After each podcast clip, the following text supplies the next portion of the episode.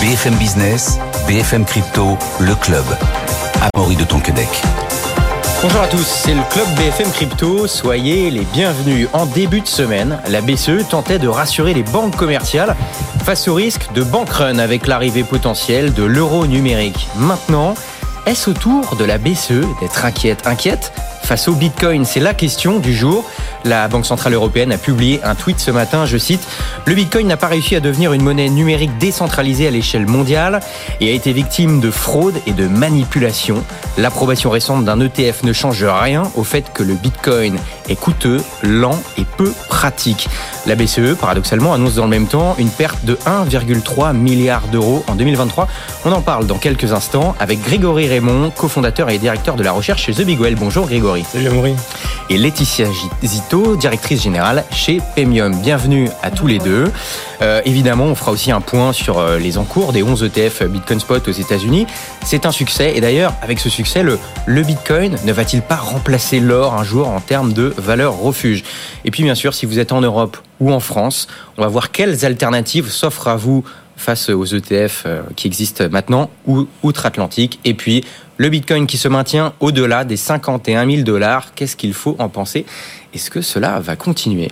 D'abord, je vous propose qu'on réagisse face à ce tweet ce matin tout frais de la Banque Centrale Européenne, effectivement, qui, euh, qui attaque, entre guillemets, le Bitcoin, qui critique le Bitcoin.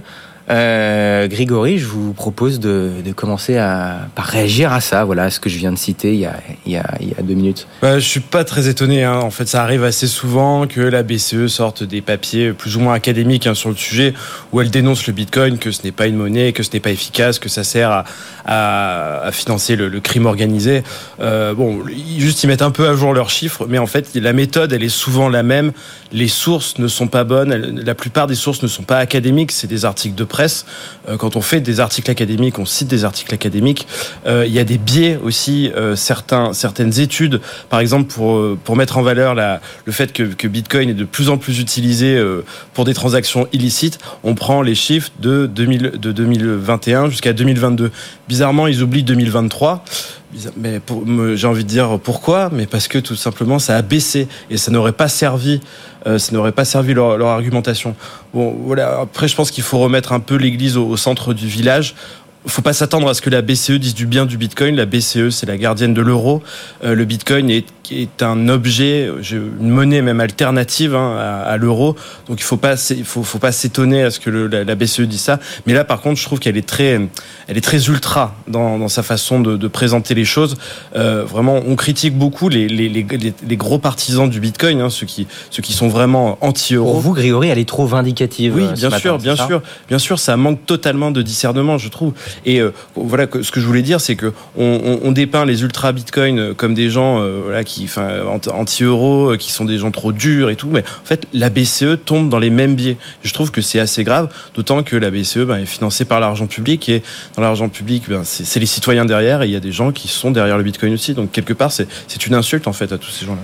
Laetitia Zito, euh, directrice générale de, de Pemium, ce, ce, tweet, alors c'est pas la première fois hein, que la BCE euh, critique le Bitcoin entre guillemets. Euh, je crois que le, le, le, dernier tweet en date en la matière date de novembre 2022, si mes souvenirs sont bons.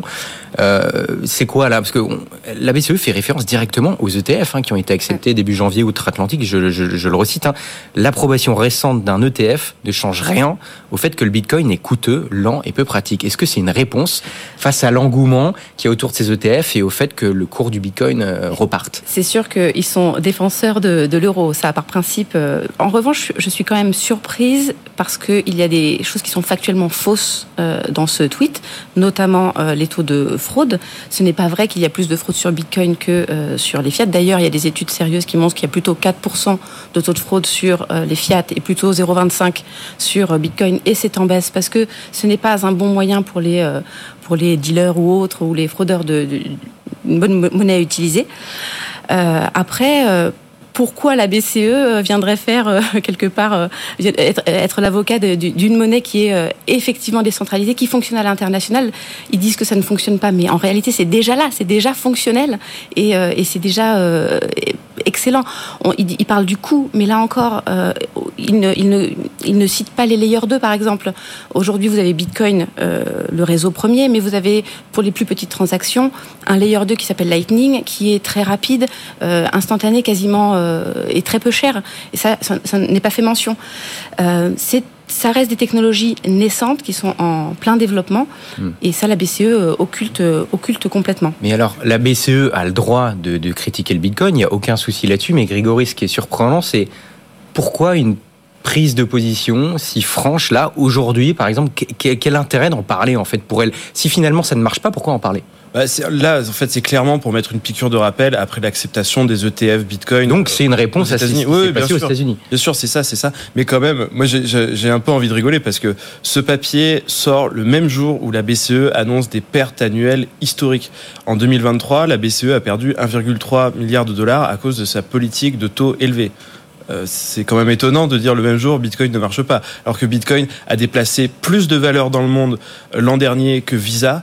Euh, Bitcoin est tout à fait tout à fait efficace pour envoyer de la valeur à l'autre bout du monde pour des pour des sommes modiques. Vraiment, je conseille à tout le monde d'essayer de faire des virements aux États-Unis. Les frais sont énormes, ça prend du temps. Et Bitcoin, c'est plus efficace. Bien sûr, c'est pas parfait Bitcoin, mais voilà, le, le fait de lire ce genre de papiers qui sont vraiment anti, qui servent vraiment une visée idéologique, je trouve ça un peu scandaleux venant de la part de, de, la Banque Centrale Est-ce qu'on peut dire aujourd'hui que la BCE a peur du Bitcoin, Grégory? Euh, Probablement, oui, probablement. C'est Laetitia, pour vous, il y, a, une sorte de, c'est uniquement une pique, une défiance, ou alors il y a ou alors il y aurait une réelle euh, inquiétude derrière? Comme toujours, quand, quand, on fait face au changement, d'abord on ignore le changement, euh, après on le dénigre, et après on l'attaque. Et après, le changement est là, il faut bien l'accepter. Donc, je là, on serait dans la dernière phase. Et là, je pense qu'on, pas la dernière phase. Les, enfin, la, courbe d'adoption est, encore lente, et, euh, c'est peut-être celle d'internet. Euh, où après, ça va, ça, ça, va monter. Mais euh, on peut pas, on peut pas savoir quand est-ce que, quand, va s'arrêter la courbe d'adoption. Mais, mais oui, en tout cas, il y a une forme d'agressivité dans ce tweet qui n'est pas justifiée. Quand on pense aux, virements internationaux, vous, là, vous mentionniez les virements vers le, le dollar, vers les pays. Et là encore, c'est des c'est des virements qui fonctionnent bien, mais quand on veut transacter vers des pays plus exotiques ou autres, le système fiat ne fonctionne pas. Il y a des entreprises qui seront obligées de prendre des couvertures de change immenses. Aujourd'hui, avec Bitcoin, vous faites un transfert à l'autre bout du monde en quelques minutes et à moindre, à moindre frais. Et ça, ça existe et c'est déjà euh, présent sur le marché. Et on rappellera aussi que l'un des signataires de, ce papier de la BCE travaille actuellement sur l'euro numérique de la Banque Centrale Européenne. Et l'euro ah. numérique, par design, euh, est anti-Bitcoin. Donc ça sert aussi ça. Hein. Oui, mais l'euro numérique fait peur aussi aux banques, mais aux banques commerciales. On l'a vu euh, en début de semaine. La BCE, on l'a vu en cette émission aussi, a dû rassurer euh, les banques commerciales face au risque de bank run potentiel, c'est-à-dire que finalement elles se fassent un peu des intermédiaires et qu'il y ait moins de dépôts chez elles. Euh, est-ce que vous voulez réagir à ça, Grégory? Bah, ça, c'est l'articulation en fait que, qui est la plus complexe, je pense, à mettre en œuvre autour de l'euro numérique. Bon, après, il y a, les, toutes les notions autour de, de, la vie privée. Mais oui, c'est à quel point les, les, banques commerciales seront insérées dans le processus.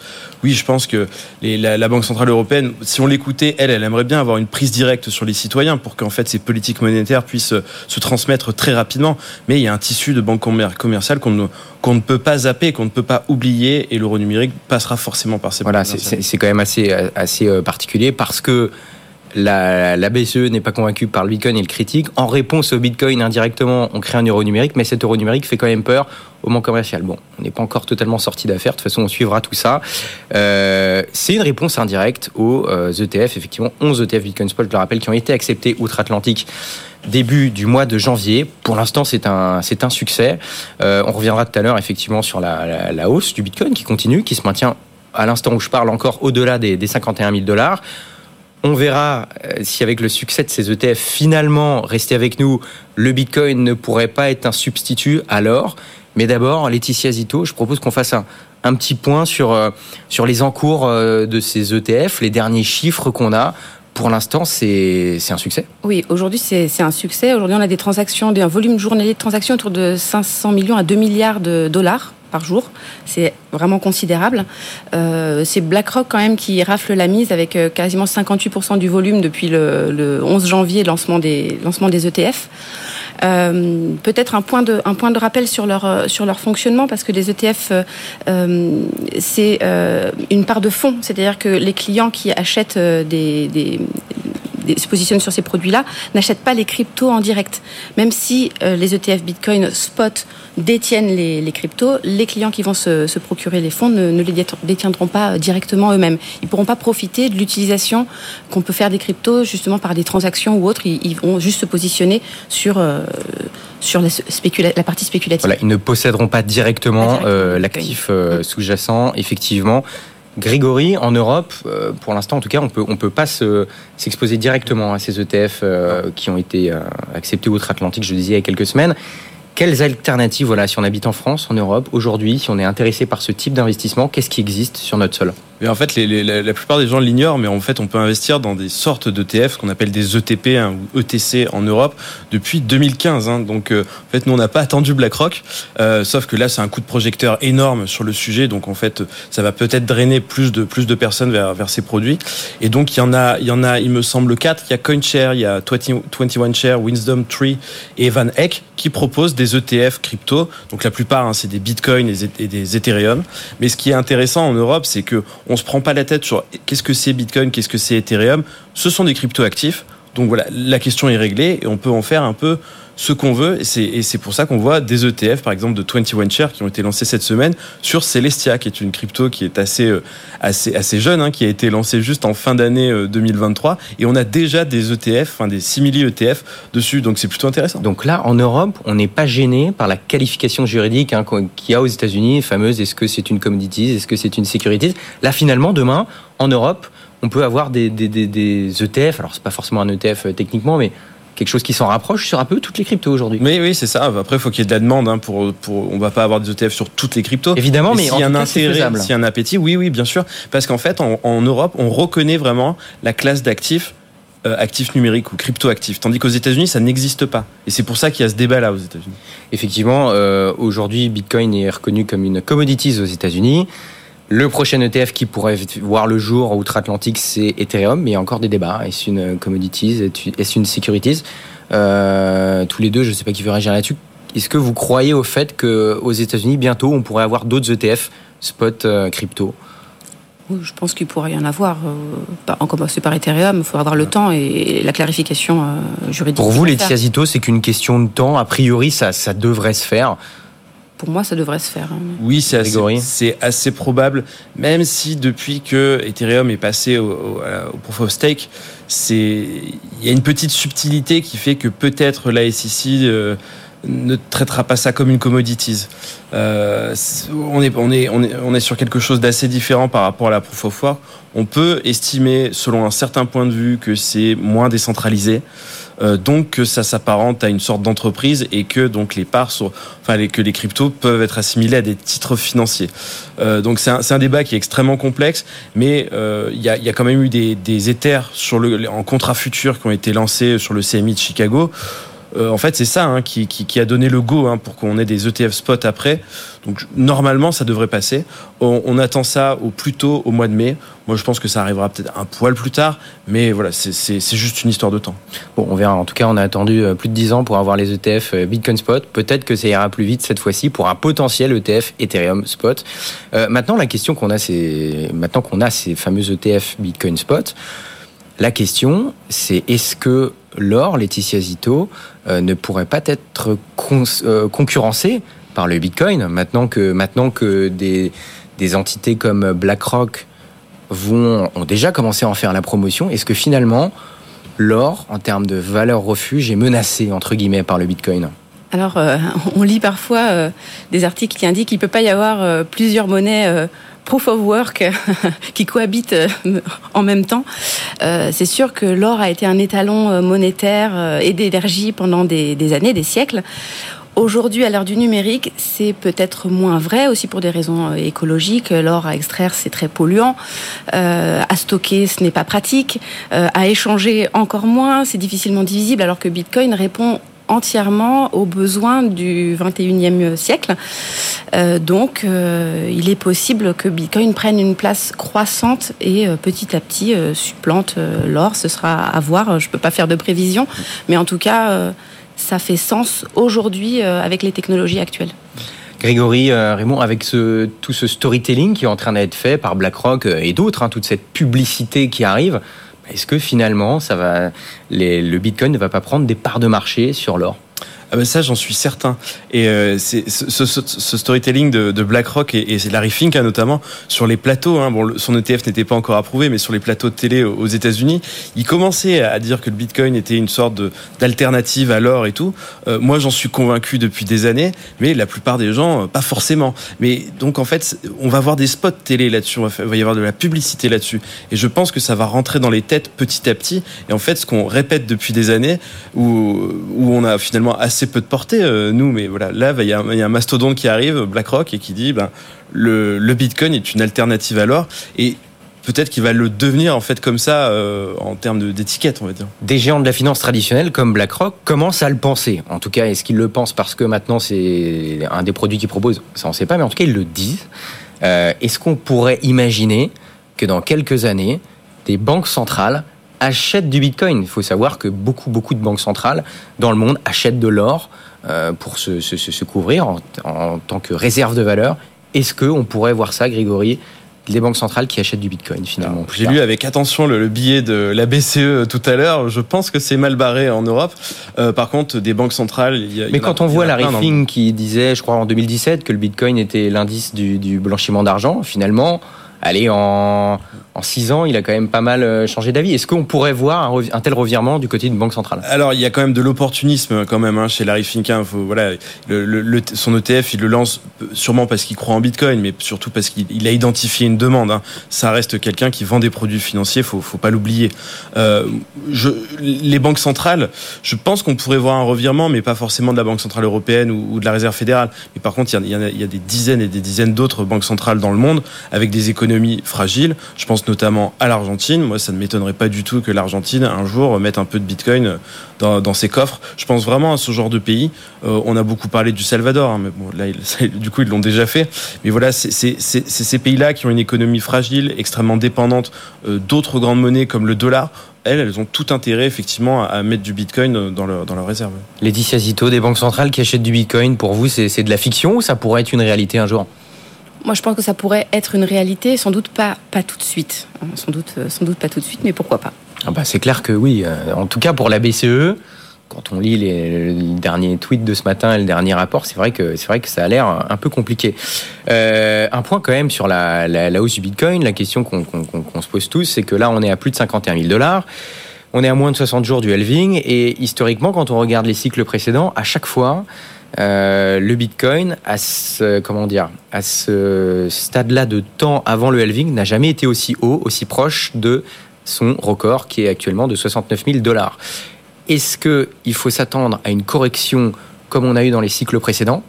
Ou alors, maintenant, avec ce nouvel événement exogène que sont les ETF Bitcoin Spot, euh, finalement, ça draine de la liquidité qui fait que s'il y a correction, elle sera, elle sera minime. Est-ce que vous avez un avis là-dessus?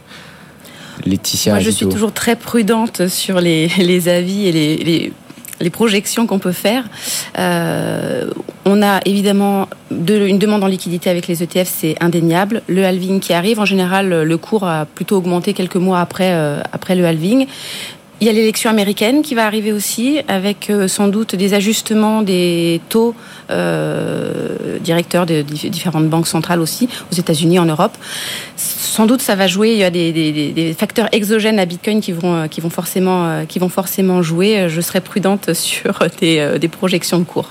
Grégory, la question est-ce que, les, est -ce que cette, cette arrivée des ETF Bitcoin Spot, est-ce que ça pourrait faire changer les cycles? Quelque part, jusqu'à maintenant, les cycles ont toujours été plus ou moins les mêmes. Est-ce que là, maintenant, les cycles pourraient être différents avec l'arrivée de ces ETF C'est une bonne question. Je pense que oui, quand on voit les, les rentrées nettes hein, dans, dans, les ETF depuis, depuis euh, 5 semaines, il y a eu 5 milliards qui sont rentrés.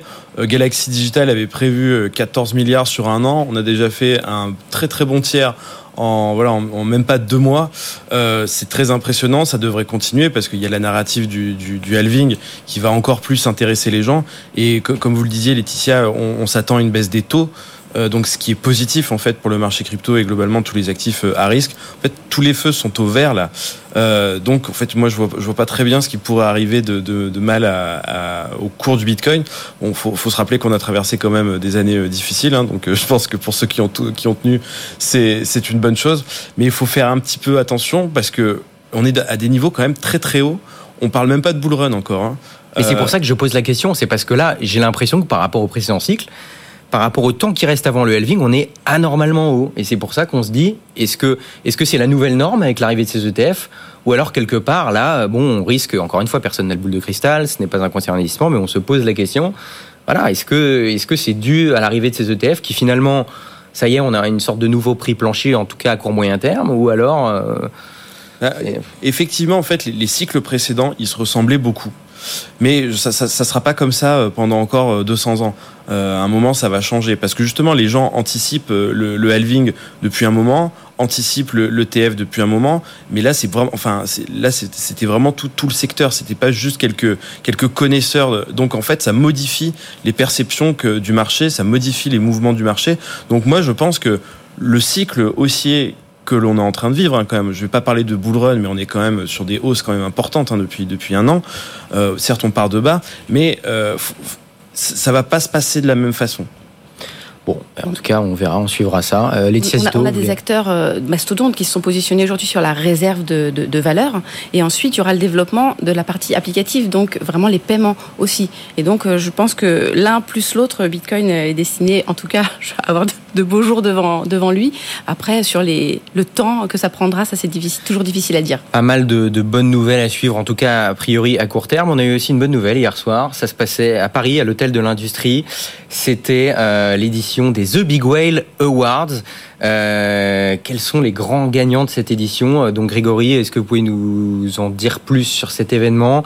C'est euh, une sorte de, de récompense, de grande cérémonie faite par The Big Whale hier soir pour récompenser certains acteurs du Web 3. Oui, tout à fait. En fait, c'est la deuxième édition et on, a, on voulait en fait créer un événement qui soit structurant pour l'écosystème. Alors ceux qui nous regardent à la télé peuvent, peuvent voir quelques photos euh, d'hier soir. Effectivement. Et, euh, et donc en fait, on, avait, on a réuni euh, sept catégories. Il y avait meilleur CEO, donc c'est Jérémy Allaire de, de Circle, il y a eu meilleur jeune talent, Paul Frambeau de, de Morpho, meilleur investisseur professionnel, euh, meilleur projet de finance, meilleure technologie. On peut parler de, de, de Starknet, meilleure application de divertissement Sora, enfin j'en passe, c'est des meilleurs, mais c'était euh, pour, euh, pour récompenser en gros les, les tous, tous les talents et toutes les organisations en fait qui ont œuvré pour rendre ce, secteur ben, de plus en plus mature, de plus en plus efficace. En fait, on n'a pas du tout parlé de, de, spéculation hier. On a parlé vraiment des builders, ceux qui construisent et ceux qui font que cet écosystème rayonne. Il y avait beaucoup d'acteurs européens, mais pas que. On voit par exemple Yatsu, hein, qui est le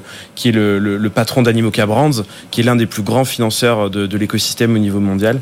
Enfin voilà, c'était une très très belle soirée. Il y aura forcément une nouvelle édition l'année prochaine et probablement encore plus internationale.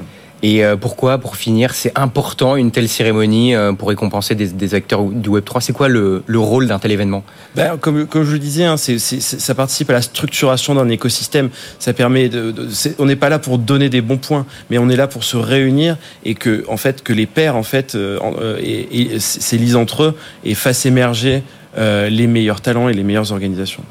Bon, en tout cas, une bien belle soirée hier soir au, euh, à l'hôtel de l'industrie à Paris. Laetitia Zito, euh, chez Paymium, vous avez aussi euh, une bonne nouvelle cette semaine. Vous avez un, une nouvelle fonctionnalité sur votre application. tout à fait. Cette semaine, on a lancé la fonctionnalité d'Open Banking qui permet à nos clients d'alimenter leur compte Paymium depuis leur compte bancaire, mais sans sortir de l'application Paymium.